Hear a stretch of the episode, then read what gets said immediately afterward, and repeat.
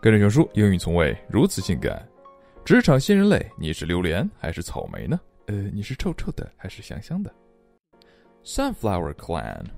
The item is used to refer to people who, just like a sunflower, always look on the bright side of life and are resilient to pressure as they easily forget about unhappiness. Wow, I wish I could be a sunflower clan. Office dwellers. Office dwellers refer to those who linger at their offices after official work hours, most of whom are in the country's first tier cities. Well, I basically live in my office. Plasticine Man. One day at a time might be the model for a growing group of fatigued young, white collar Chinese known as Plasticine Man. Oh, so tired. Stable job seeker. Many people dream of becoming a civil servant or working in a state owned company because these jobs mean less pressure and stable earnings. Are you one of these stable job seekers? Durian Clan. Ew, I hate that smell. Durian Clan refers to those ill tempered coworkers who have been working for many years and are hard to get along with, just like the smelly fruit with thick, thorny skin. Strawberry Generation. The item refers to people who bruise easily like strawberries, meaning they can't withstand social pressure or work hard. I'm, I'm sorry. 好紧张。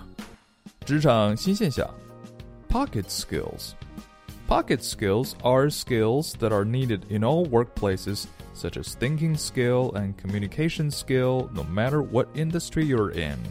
口袋技能。 Lunch phobia，午饭恐惧症。Lunch phobia is a new buzzword widely spread on the internet. Symptoms include not knowing what to eat and not knowing who to eat with. Eat 红烧肉, eat with Uncle Bear. Social jet lag. Social jet lag refers to the feeling of being very tired when you return to work after a holiday, especially because of changes to your sleeping pattern. 哎哎妈哎，白天这么困，晚上那么精神。Gray skills. Gray skills refer to special social skills including drinking and flattering, which are important at work. 熊叔，来，你干了，我随意。熊叔，来唱一个。熊叔，你抢地主不？Password fatigue. Password fatigue, also known as password chaos or identity chaos, is the feeling experienced by many people who are required to remember an excessive number of passwords as part of their daily routine, such as to log on to a computer at work, undo a bicycle lock, or conduct banking from an ATM. Oh, so many passwords I can't remember. I'm going crazy. Midday crisis.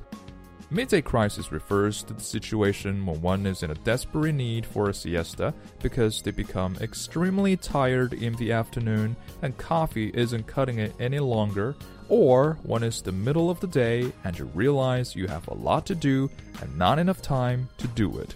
Huh, I guess this happens to you a lot, especially every Monday. Well, good news is weekend is coming and happy weekend. That's all for today and see you tomorrow.